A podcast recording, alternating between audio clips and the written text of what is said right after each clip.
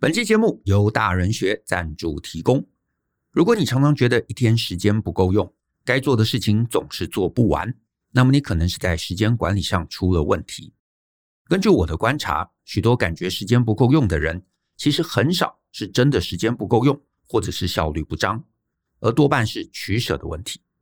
坊间啊也有很多在谈时间管理的书籍，但我们时常在看完之后啊，仍然难以实践。原因就在于时间管理从来都不是一个知识课题，而是一个执行课题。换句话说，书籍里头啊，并没有什么你想象不到或者无法理解的概念，但我们多半无法将这些概念具体化，因为懂是一回事，能否执行到位又是另外一回事。也因此，我们大人学特别开设了这堂电脑玩物 Ether 的时间管理哲学。Ether 老师啊，除了每天担任出版社副总编的工作以外，还抽出时间读书，研究各种效率工具，每天产出文章，写自己的书，设计课程，还能上课。光是这份效率啊，就已经打趴九十 percent 的人。更可怕的地方在于呢，他的这份效率啊，不是牺牲人生，他一样陪小孩长大，一样常常旅行，一样看小说电视，而且一样打电动。换句话说，只要你能理解，并照着他这十年整合出来的方法过活，你很可能也能变成像他一样成功。这堂课其实不是要讲什么重要不重要、紧急不紧急这种老生常谈，反而更像是伊瑟这么多年做生活优化之后的人生哲学。所以我非常非常建议大家来参加这堂课，从整体人生的规划来展开，谈到计划，谈到待办。谈到行事历等等的议题，让你不是只得到一个概念，而是获得真正有效的方法，让你把知识落实，人生就会变得大不相同。或许等十年之后，你再回头来看这堂课啊，可能会是所有转变中最关键的那个起点。欢迎点击节目下方的资讯栏来观看这堂课更多的介绍。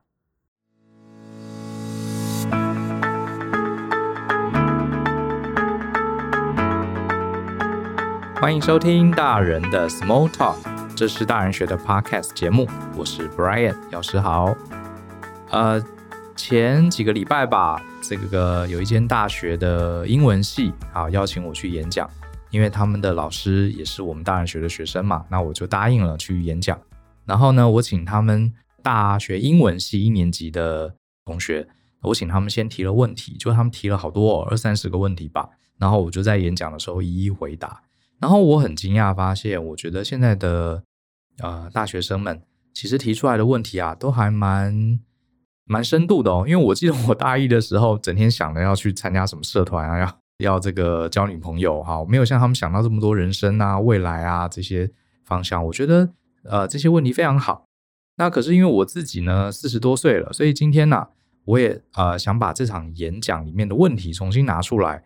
然后我特别找了我们家的一位年轻的同事哈，他叫 Jeremy，因为他年纪跟这个大学的同学比较相近，所以我找他来跟我一起啊回答这些大学生们的难题。好，Hello Jeremy，Hello，呃，我是大人学的 Jeremy，然后我在呃整个团队里面负责的是内容制作的部分，然后还有脸书的经营。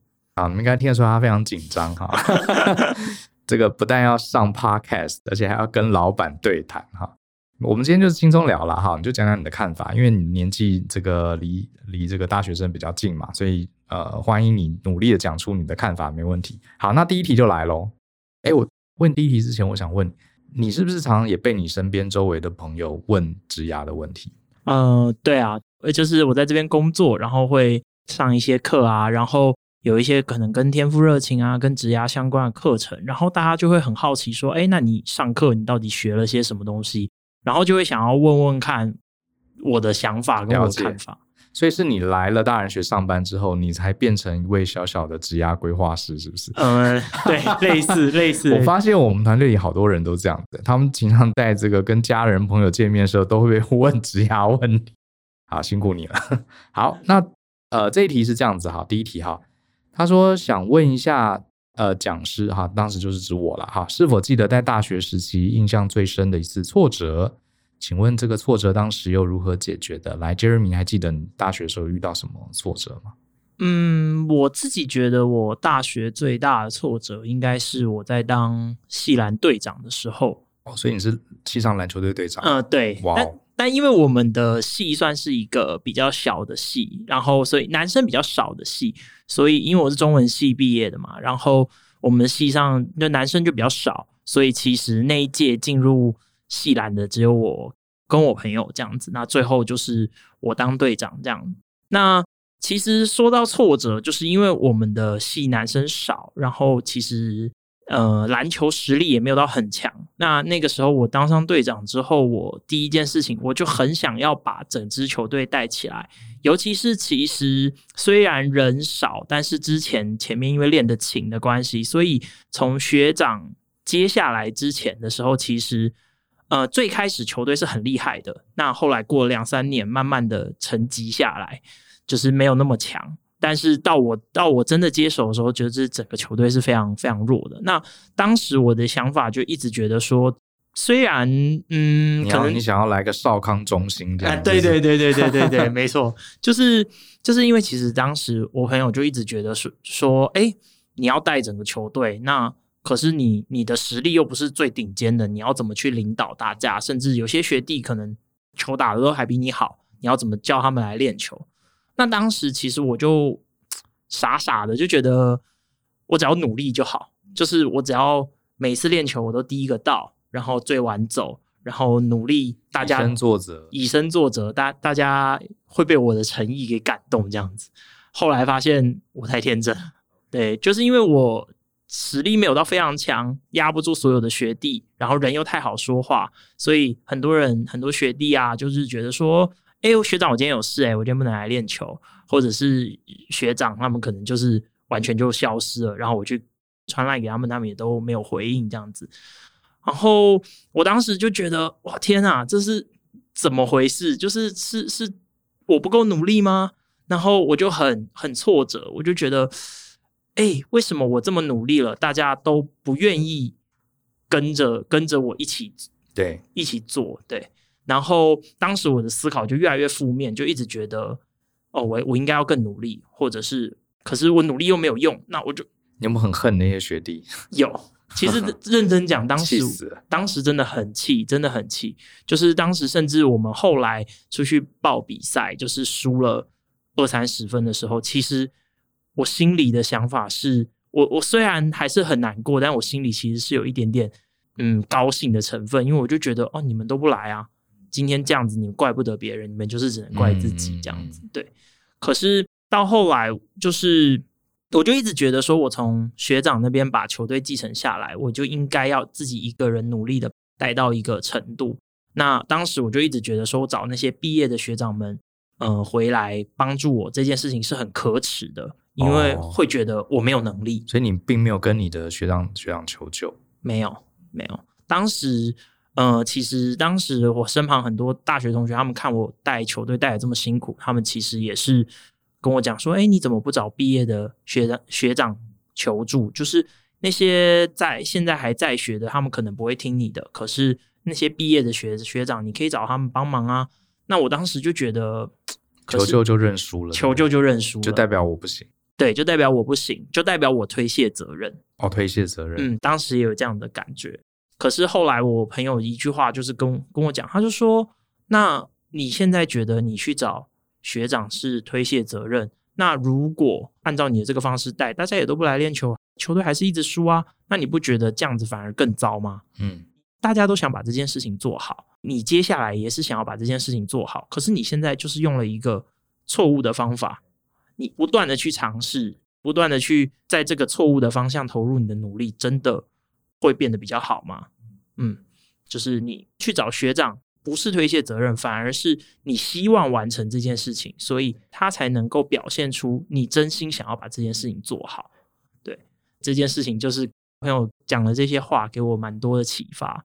然后我就真的去找，就是毕业学长，结果毕业学长就是一副你早该来了吧，等你很久，对，等你很久了，你还想撑到何时？对对对对，他们其 实也想帮忙，只是他们也不太知道该怎么该怎么着力，就是因为毕竟他们也毕业毕业一阵子了，那跟底下新进来的学弟他们也不熟，对，所以他们就觉得这个时候介入好像有点奇怪。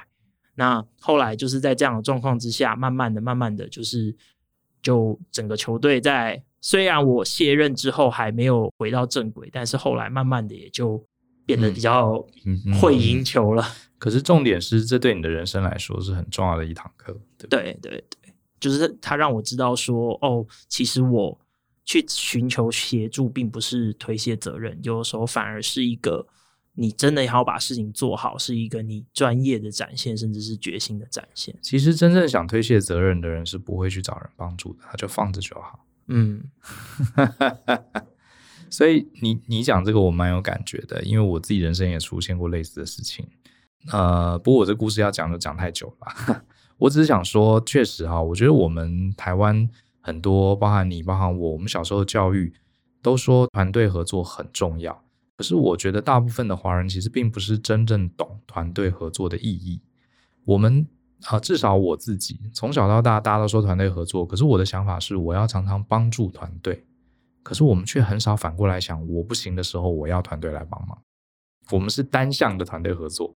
我觉得台湾有些教育跟日本人有点像，好，这是美德，就是啊，我们不要麻烦别人，我们不要给学长造成困扰，我们不要给同学造成困扰。然后呢，当我们做事情遇到困难，我们就想要硬干。可是其实这个是不对，这不是真正团队合作。我后来也到了美国读书工作，我才发现，呃，很多美国人的团队合作，那个才是真正的团队合作，因为他们觉得我的目的是让整个球队更好，所以今天我不行，我就要找别人或找更有机会达成我团队目标的方法。成功不必在我，这个才是真正团队合作。就像打篮球嘛，对不对？比如说我今天是射手，这个三分球本来我要负责投的。可是今天我三分就不准啊？难道我要硬干吗？不行，我传给我的队友，对不对？篮下切入也是可以。那最后的好处就是，虽然我今天没有完成我的使命，可是球队赢了。可是我觉得很多时候，呃，当我们年轻的时候，其实不太能体会这个道理，对不对？所以我觉得，我觉得你这个回馈蛮好的。好，那我们再来看第二题。第二题是说，请问在大学时期，需要培养哪些重要的能力？好，这些重要能力有哪些？可不可以分为软实力、硬实力都讲一讲？你觉得呢，Jeremy？嗯，软实力的话，我自己的想法是，大学对我来说其实是一个呃蛮大的帮助的。比方说表达的能力啊，或者是沟通协调的能力啊，就是其实举例来说，因为我们在通识课的时候有很多需要报告的机会，然后其实过去。我就是会习惯说，哦，我自己做好一个简报，然后我上台去报告。可是到了大学，你可能很多时候你是需要跟大家合作的。我觉得这是一个很重要的能力。当你在大学的时候，你会有很多很多这种跟大家一起合作做报告的机会。那这个时候，你有没有办法把大家的想法跟观点整合起来，并且流畅的表达？让大家能够听得懂，让台下所有人能够听得懂你们这组想要报告的意思。我觉得这个可能是在之后进入职场蛮重要的一个软实力。嗯，认同认同。所以在大学时候有机会就多上台做简报，讲的好不好没关系，可是这是一个很好的练习，对不对？因为你迟早逃不了的，在职场也是常常要发言。我也来贡献一个好了，我觉得除了简报沟通表达能力之外，还有一个就是认识陌生人的能力。我觉得这个也蛮重要的，因为。大学里面有很多，它有两个好处啦。第一个是练自己的胆量，因为你出了社会之后，你要接触客户啊，要接触别的部门同事啊，你 always 常常要跟陌生人，甚至不同领域的人，你要主动去跟他交流。那如果你大学都是很宅、很闷，在自己的宿舍里面读书的这种，你迟早要面对这个面对陌生人的窘境。好，这个是还不如在大学的时候，大家没什么利害关系。都是学生嘛，能怎么样，对不对？多练习一下。那另外一个认识陌生人，我觉得除了练自己的胆量之外，还有一个就是你将来出了社会之后啊，呃，比如说你是个软体工程师好了，你会发现你身边百分之九十五的人都是软体工程师，你会发现你很难拓展你自己的社交圈。你想认识一个做行销的，想认识一个做业务的，好，都很难，真的很难，你就会。通常都会困在你那个同样专业领域的人里面，你们想的事情一样，你们讲的笑话是一样，你们下班之后干的事情，甚至连穿着打扮最后都一模一样。这个我之前讲过，叫腌黄瓜效应啊，在同一个酱缸里，大家味道会一样，你更难突破你的同温层。那大学有个好处啊，像大家念大学有很多科系嘛，你想想看，你这些同学将来可能是医生、是工程师，呃，是这个记者啊，是这个呃教授，哇，什么行业都有。你以后哪哪有办法认识那么多不同领域的人？你在学校里，他们都集中在你前面，走两步隔壁系馆 就是了。参加社团或什么都会认识他们。这个叫做过了这个村啊，将来就没这个店了。你不趁大学的时候多认识一些陌生人，这将来。你的人脉只会越来越缩限，好，所以我是鼓励大家可以利用大学的时候多培养认识陌生人的能力。好，下一题我们来看一下哈，呃，这个同学问的是，如果还没有确定好未来的职业方向，除了多了解各种有趣的职业之外，还可以做什么来提升自己，但又是对未来职业是有帮助的呢？你看啊，哎，大一的学生会问这种问题，你不觉得超厉害的？超厉害的！他说还没有确定好未来，你才大一，你干嘛确定好职业方向？你是不是太早了？好，anyway，不过我也是呃去这个这个学校演讲，我才发现我原来现在连大一的学生都在焦虑这些事情。好，这个问题，Jeremy 先聊聊你的看法。哦，好。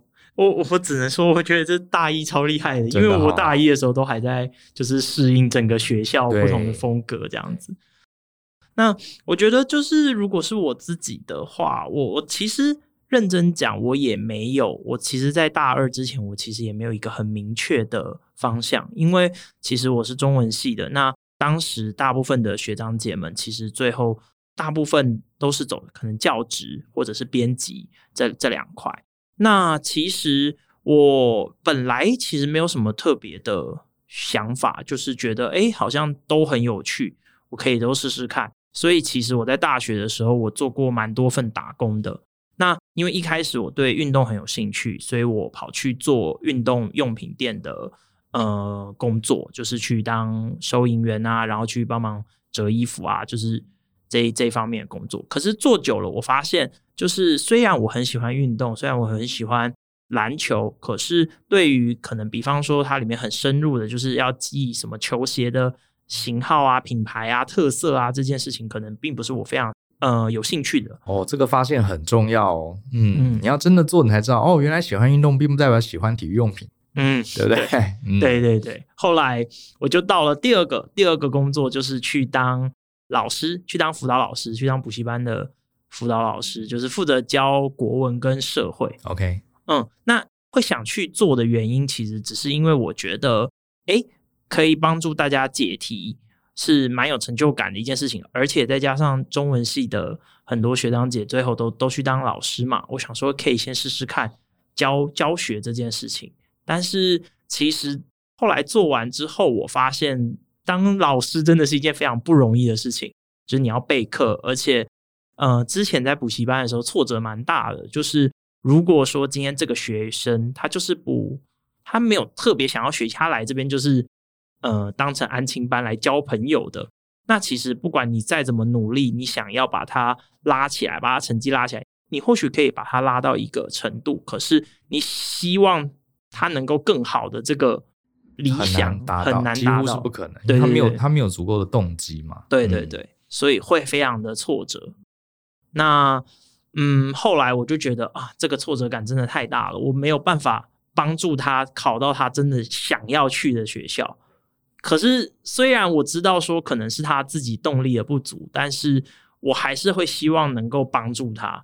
只是后来就发现，嗯，真的很很难，可能是我能力。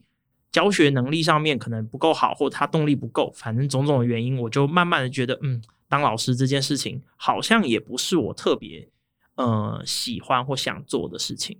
对，后来就到了第三个工作，就是去做呃行销公司，然后就是这这都是打工啦，就是去行销公司当当工读生。那当时只是觉得，哎。好像媒体好像也有蛮多中文系毕业的学长姐们，他们到媒体、到行销、到公关公司去工作。那不然我去试试看，然后就在行销公司里面就做出了一点兴趣，就觉得哎，我好像对于行销、对于想创意这件事情好像还蛮有趣的。然后就觉得哦，那我可能之后可能在找正职的方面，我就以媒体作为我的求职目标。所以其实我自己觉得我的。职涯路径是慢慢的从每一次的实习打工当中慢慢明确出来的。嗯，可不可以说，其实做不同的工作是一个了解自己的过程？嗯，我觉得，我觉得是，就是你会当中慢慢的发现你想要什么。其实我觉得还有一个蛮重要，就是你会了解你不想要什么。啊，这个也很重要，嗯，说得好。对，很多时候真的你不做，你不晓得这个。像我呃研究所毕业的时候，我第一个就是想要去，因为我是念土木工程系嘛，土木工程系当然就是盖房子啊，盖桥梁。小小的人类可以盖出那么大的房子，那么巨大的桥梁。我觉得实在太不可思议了，我也想要当这样的工程师。可是我真正呃一毕业去工地上班的时候，呃，我才发现其实我没有很喜欢，因为工地有很多很多的工作的特色，其实跟我的个性是不合的。可是我现在觉得幸好我有去工地，我才知道我不喜欢什么。所以相关类型的工作，我就很清楚知道啊，这个东西我不会做太久的。所以这其实蛮重要。所以给同学们的建议就是，我觉得。太早把自己的职涯路线定下来，我觉得未必是件好事诶。除非你像是 Bill Gates 一样哈，高中的时候就沉迷于写程式。呃，会问职涯问题的人，大部分就不是像 Bill Gates 这样。有少数人啊，他很小很小的时候，他就是喜欢音乐。他除了音乐之后，他什么都不碰啊，就喜欢写程式，他什么都没兴趣。我有认识有作家朋友，就是他很小时候就拼命写写文字，他其他都没兴趣的。除非是这样的人，而这样的人我认为极少数。啊，是这样的人，你也不会来问我这个问题，对不对？你就拼命想要做自己想做的事情就好了。那我们大部分一般人，其实我觉得就是实验，因为人生啊，其实我觉得太早定下来有什么意义呢？你很早就呃选定这个行业，你一路做做到老，你也不一定人生会比较丰富、比较开心啊。我觉得还是多多去历练。好，除了了解自己要什么，更重要是了解自己不喜欢哪一类的东西。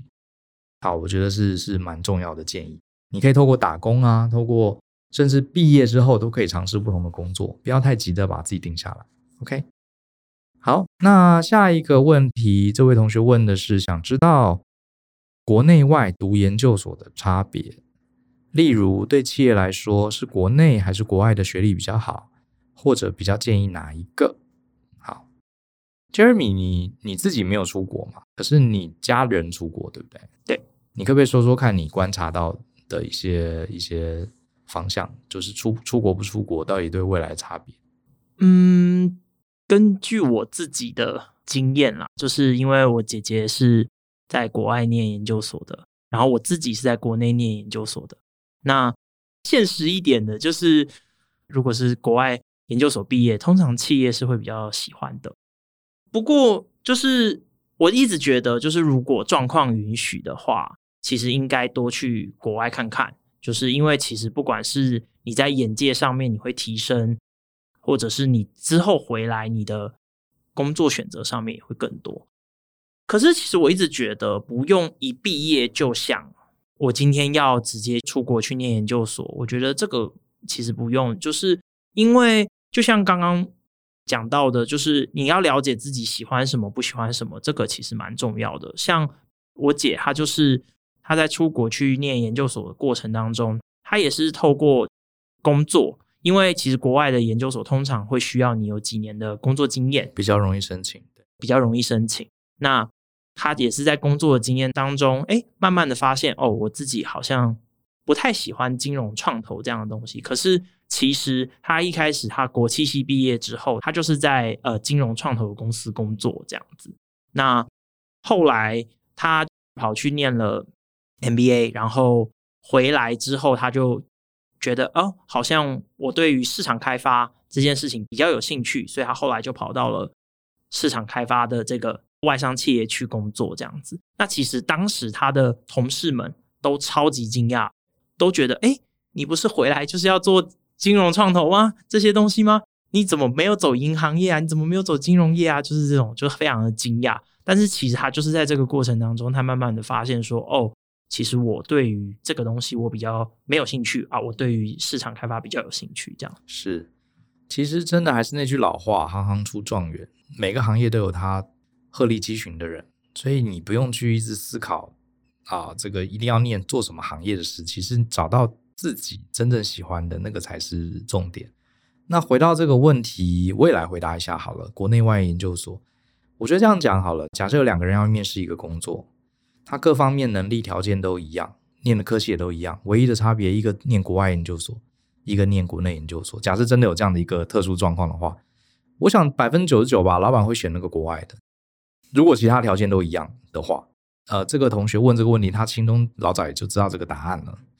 可是我得说，这种状况是很稀少的。以我们公司来呃征人来讲，我很少看到有任何的两个来投履历的人，呃，只差在一个条件不一样。通常就是两个完全不一样的人来应征。所以其实呃，我觉得这个问题怎么说呢？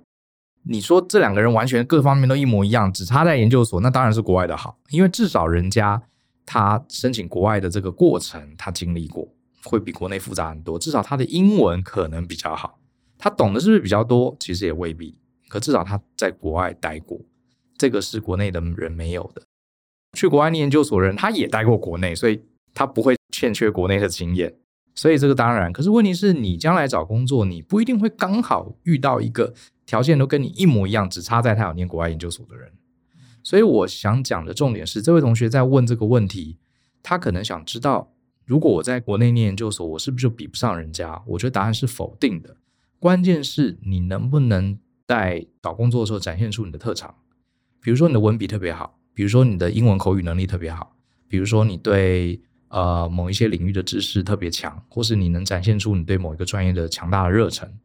当你有一个很明确的突出点的时候，很可能国内研究所、国外研究所这件事情就不重要了。好，其实跟择偶也很像嘛。今天你是一个女生，有很多男生想追你，你根本就不认识这几个男生，他们的这个背景、个性你通通不了解，那当然挑帅的嘛，挑高的嘛。可是事实上不可能啊，因为你一定会去认识他们，去了解这些人的特点，最后你会挑一个你喜欢的嘛。可这个人不一定是又高又帅。对不对？所以大概就是这么回事。不过我很认同 Jeremy 讲的，如果你是有能力出国的人，我会建议你不妨试试看。因为出国读书呢，除了花比较多钱之外，其实没什么，我看不到什么大的坏处。它就是难，你必须要承受很大的心理压力，然后要准备一大堆文件，然后你出国之后读书，你一个人要在国外生活，好，这个对很多年轻人来说反而是一个很大的挑战。很多人突然。从来没有离开家，一离开家就是跑到国外去，什么东西都要自己搞定，自己洗衣服，自己做菜啊，自己去看医生，这些都是挑战。那呃，倒不是说出国念念书你就一定比较厉害、比较聪明，而是说你经历了这一些之后，你再回台湾，你会对自己更有自信，你会很清楚知道，我这个人即使把我一个人丢在国外，我也办法开开心心的自己回来。我觉得这个是对自己自信。呃，一个很强大的强心针。我我自己出国读书的经验是这样子，就像我出国读书，后来我又出国去工作，我现在胆子就比我小时候大很多。我很清楚知道哪一天如果有人把我丢到非洲，我有办法在那边弄一个事业什么的。我是有这个自信的，赚不赚钱我不晓得，至少我不会太怕。可是在我出国以前，我可能是想都不敢想，觉得哦好可怕，我不会讲英文怎么办？我不认识那边人怎么办？其实现在呃，你走过这一招，你胆子会大。所以我觉得纯粹以胆大来讲，你家里如果又有条件，你自己有条件支撑你，我觉得就出国试试看。好，至于回来是不是真的薪水会很高，找到很多很好的工作，那个就另外一件事，要看你有没有真正的特长。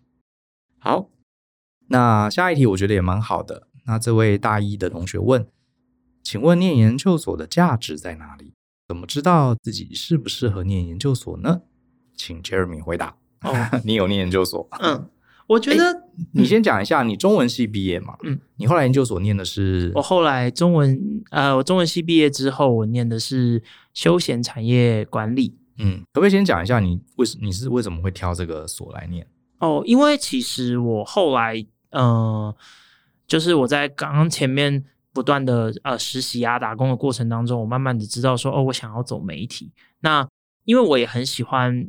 打篮球，所以那个时候第一个想法是，我觉得我想要当体育记者。我到大三、大四的时候就确定说，我想要当体育记者。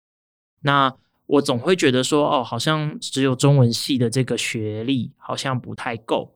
那刚好那个时候体育大学它正在招募就是研究所正在招募，然后它里面有一个类组是呃休闲传播类组，它就是休闲产业管理学系里面的，哦，那蛮蛮契合你想做的事情。嗯、对，然后我也想说，在那个里面就是可以认识比较多的人脉，可能将来在体育圈可以帮上忙的。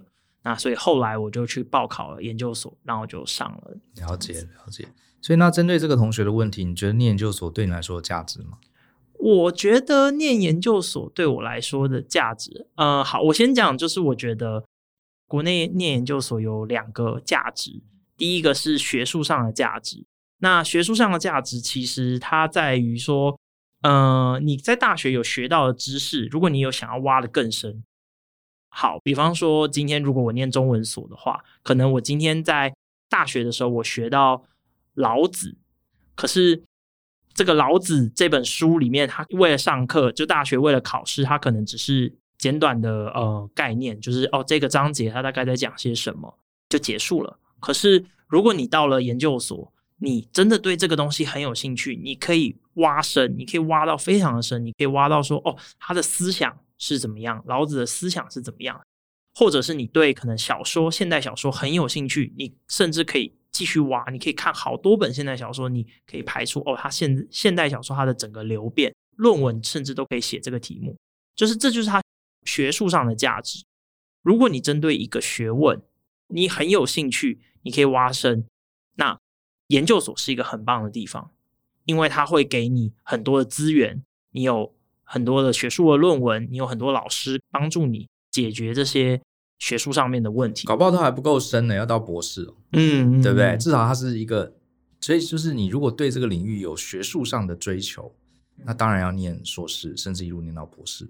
嗯，那你刚刚说另外一个，另外价值，嗯、另外一个价值就是比较呃实物上的价值，就是有些工作可能对于呃你的学历有一点点要求，比方说像我一个朋友，他在金融业工作，那他后来想要往上。往上升主管，那其实主管就有跟他讲说，哦，如果你要往上升，你可能需要一个呃金融管理的硕士之类的的学历，所以他后来就把工作辞掉，然后跑去考了一个金融管理的硕士，然后再回来，再回来当主管这样子，这就是实物上的价值。所以你分析得很好，就是这两个层面嘛。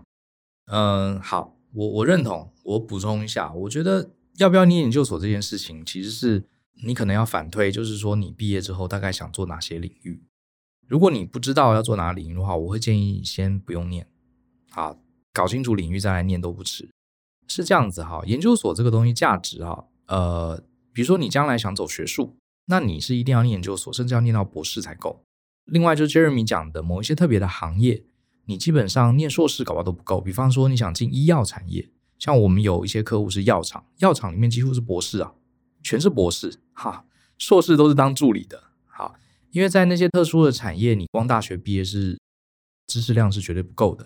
像比如说你想去联发科好了，IC 设计好，或者台积电这种属于研发的工作，我的理解是里面几乎是没有没有大学部学生生存的空间，你绝对是硕士，甚至国外硕士，甚至博士起跳，因为这些特别的领域它。对于知识的含量要求是非常非常多的，可是这世界上大部分的行业其实并没有要求一定要硕士，我觉得啦。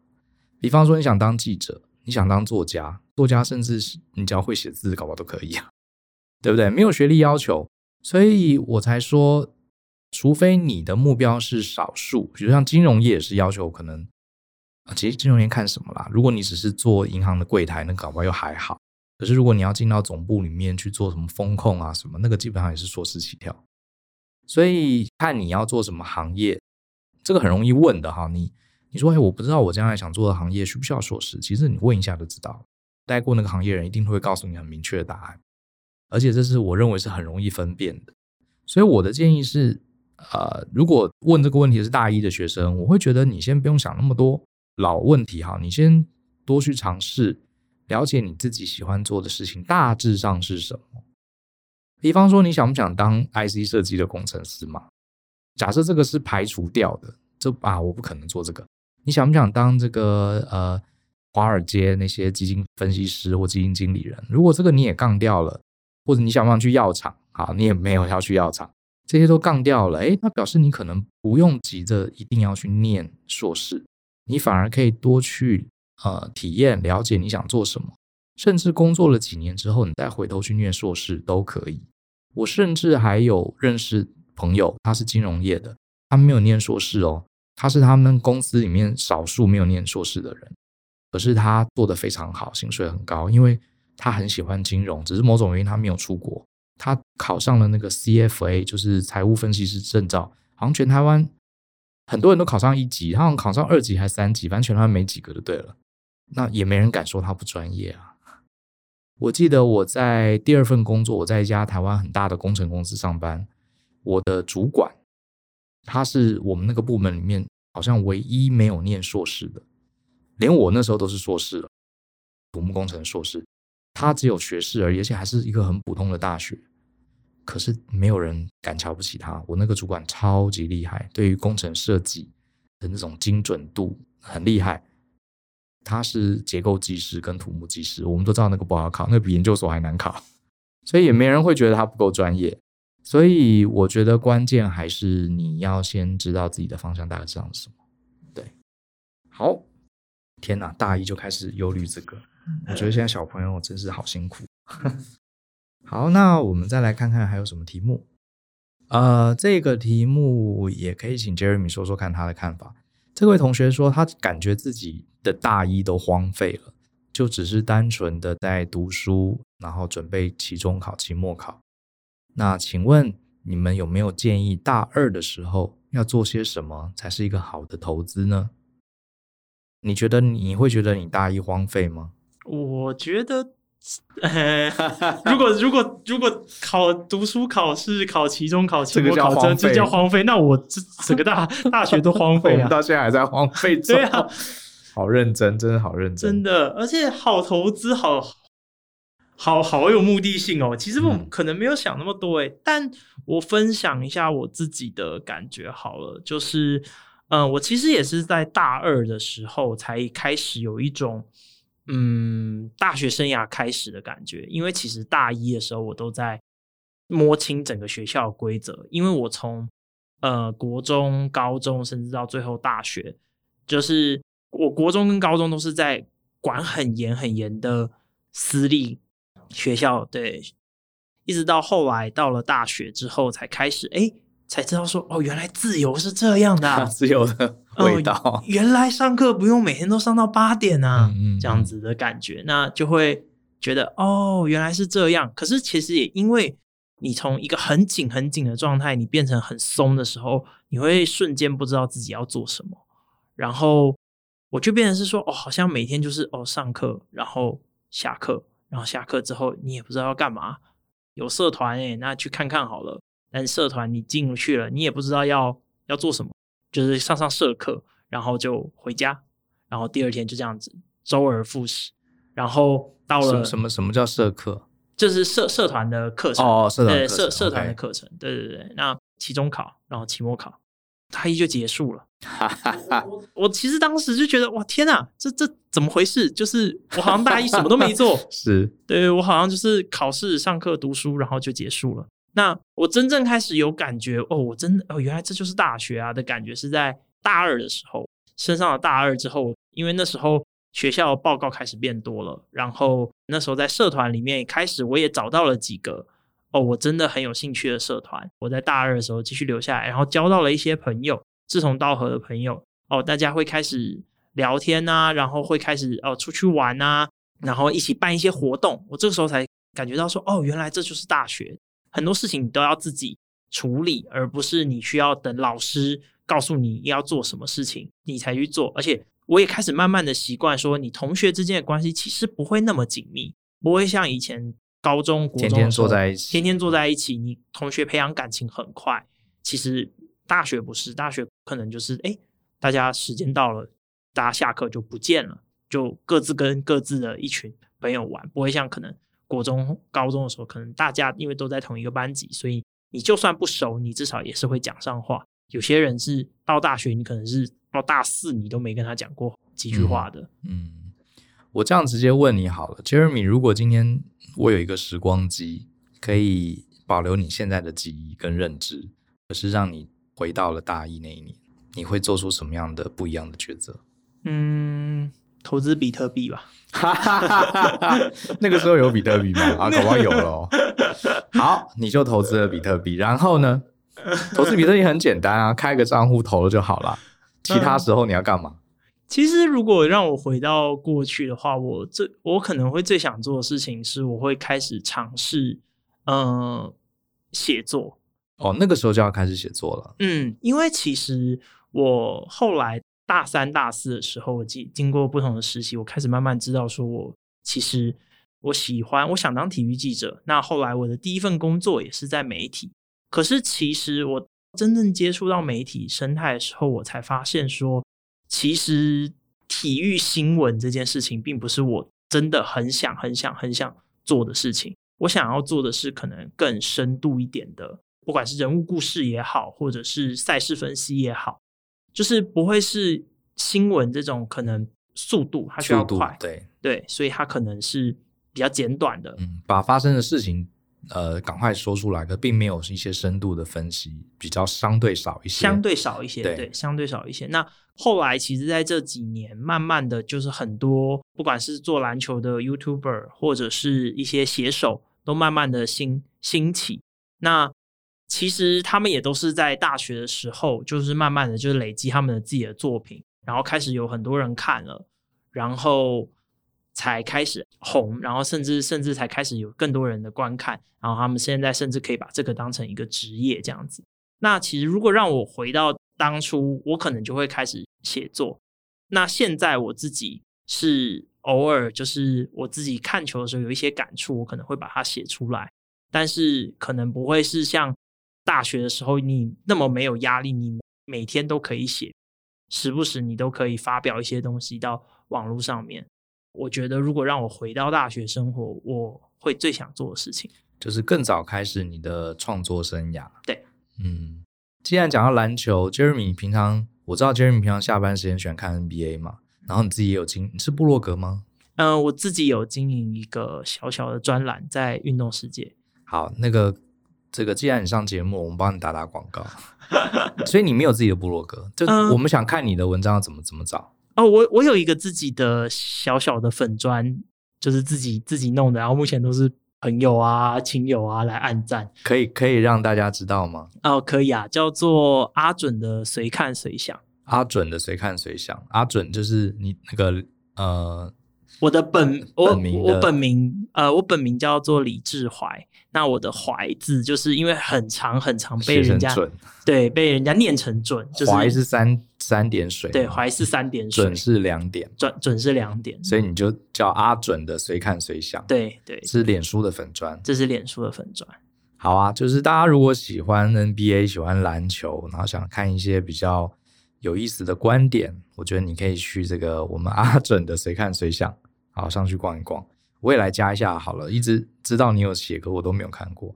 我最近又开始看看 NBA，对啊，可能也受到你的影响。好啊，那还有一些问题，我想今天就呃，这个放在放在未来了。还有几个同学问了一些爱情的问题什么的。好，这个我们就未来再，因为我们的老婆跟女朋友都会听，所以今天就不方便聊，就不能讲真话。那关于职场、关于研究所、关于大学应该怎么样过得更丰盛，我觉得这是一个很好的讨论。然后非常谢谢 Jeremy 今天特别被我硬抓来，谢谢讲讲他们年轻人的看法。然后也希望对呃今天的听众朋友，不管你自己在念大学，或是你有孩子在念大学，我希望你们可以听听看，参考一下。总之呢，我觉得大学是一个非常非常珍贵的一个时期。它珍贵在哪里呢？倒不是说。要赶快在这里面找到好的工作。我觉得它珍贵的点是我们成为大人的一个转折，它是一个我们终于进到一个大人的世界，可是我们要了解自己，好探索自己的一个很自由的空间。我觉得这是它最珍贵的地方。所以希望大家都能有一个很棒、很美好又很愉快的大学生活。好，谢谢 Jeremy，谢谢 Brian，相信思考，勇于改变。我们下次见喽，拜拜，拜拜。